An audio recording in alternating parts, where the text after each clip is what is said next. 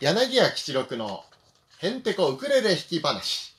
はい、どうも皆様ありがとうございます。えー、前回聞いていただいた方はわかるかもしれませんけども、あの、前回ね、収録した時に、高性能マイクを買ったっていう話をしたと思うんですよ。で、それで収録するのが非常に楽しみでね、効果のほどはって楽しみにしてたんですけども、あの後たくさん感想いただきました。一番多かった感想がね、マイク意味あるの？という感想ね。もう全くの同意見でございます。はい。意味ないなって思いました。1回目と2回目を聞き比べてみても違いがよくわからない。でもね、聞く人によってはね、やっぱわかるみたいで、こういう意見もいただきましたよ。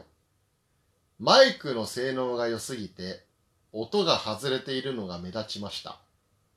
もうね、グーの音も出ないね。本当に。何にも言えない。うん。買わなきゃよかったな。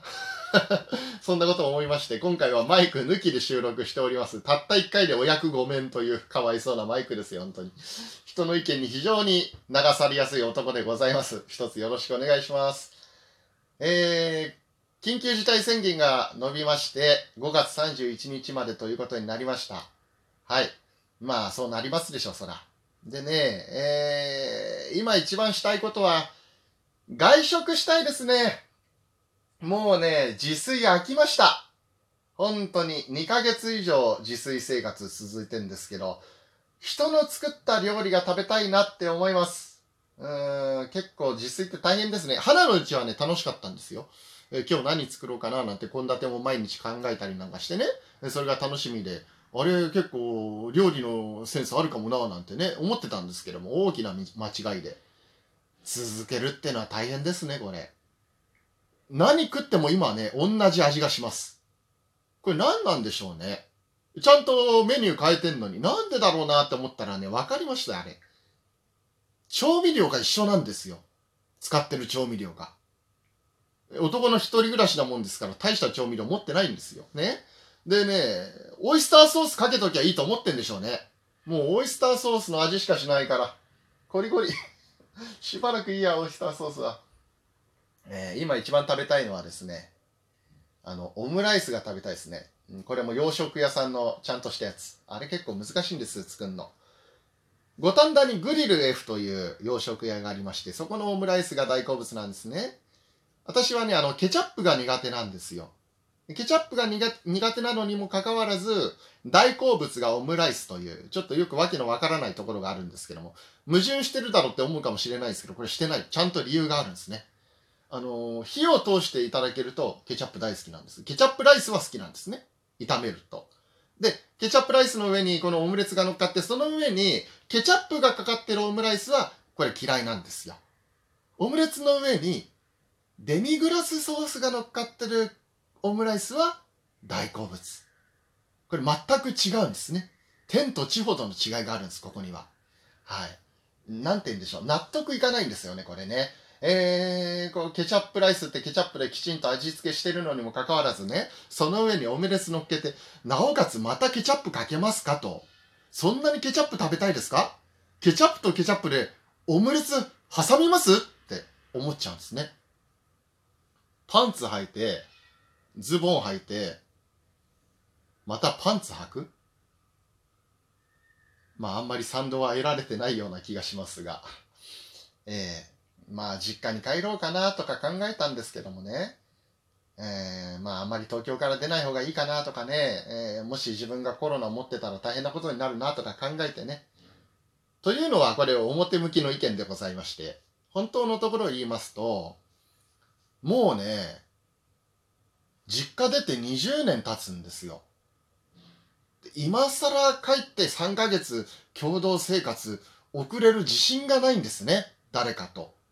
実の親とは言いながら。え、仲はいいですよ。桜井家非常に仲はいいんですけど、その仲がいいっていうのはこれね、あのー喧嘩する理由がないから仲いいわけですよ。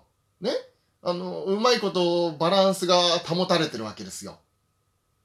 それがね、3ヶ月一緒に共同生活を送るとなると、喧嘩する理由がいっぱいあるわけじゃないですか。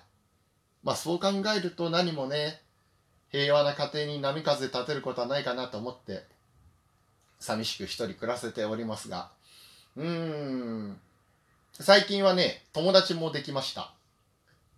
珍奇植物というのを買いまして、これは珍しいに奇妙の木で珍奇って言うんですけども、これが読んで字のごとく珍奇なんですよ。これがなかなか珍奇な野郎でね、えー、わかりやすくどういうものかというと、気持ち悪いサボテンサボテンが十分気持ち悪いと思ったそこのあなたはですね、それに輪をかけて、その何万倍も気持ち悪いんですね。もうフォルムがね、なんか魔界の植物みたいなんですよ。でも結構可愛いところもありましてね、えー、ちゃんとこう、私の落語を毎日聞いてくれて、それからウクレレも聞いてもらってね、えー、喜んでますよ、きっと。成長してるし、ちょっとずつ。えー、そんなことを毎日送っております。皆様いかがお過ごしでしょうか？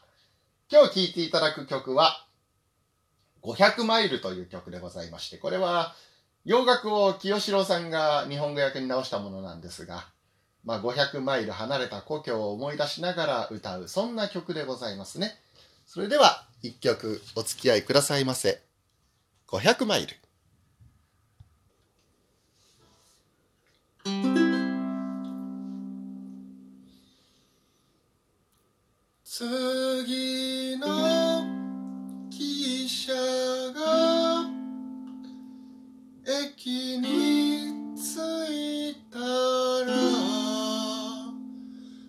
この街を離れ遠く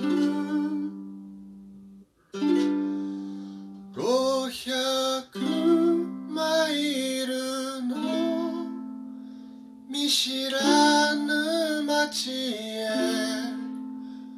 僕は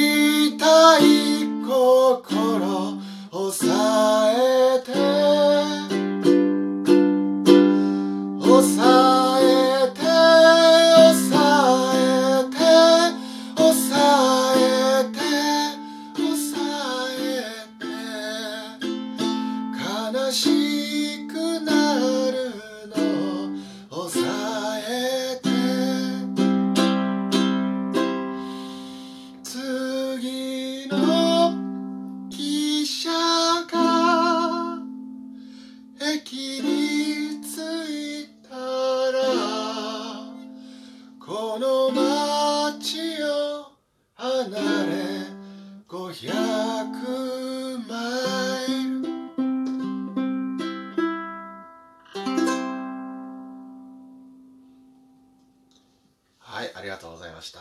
500マイルという曲でございました。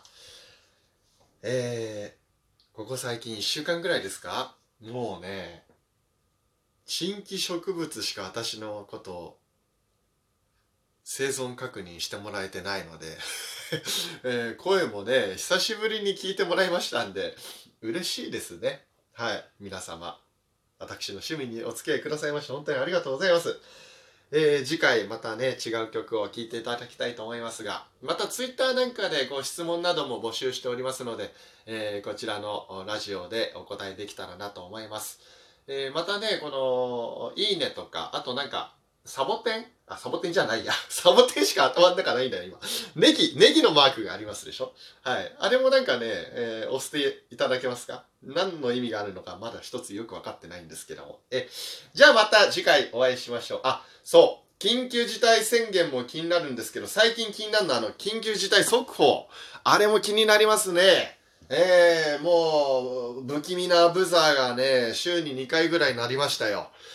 ちょうど私の地元のその千葉の東はね、千葉北東部ってとこですね。そこら辺なんですよね。なんだか勘弁してくれよって気持ちでいますけども、えー、まあ日本中がちょっと地震だけはこのタイミングで勘弁してよって思ってるんでしょうから、その願いが届きますようにと思っております。ではまた次回お会いしましょう。失礼をいたします。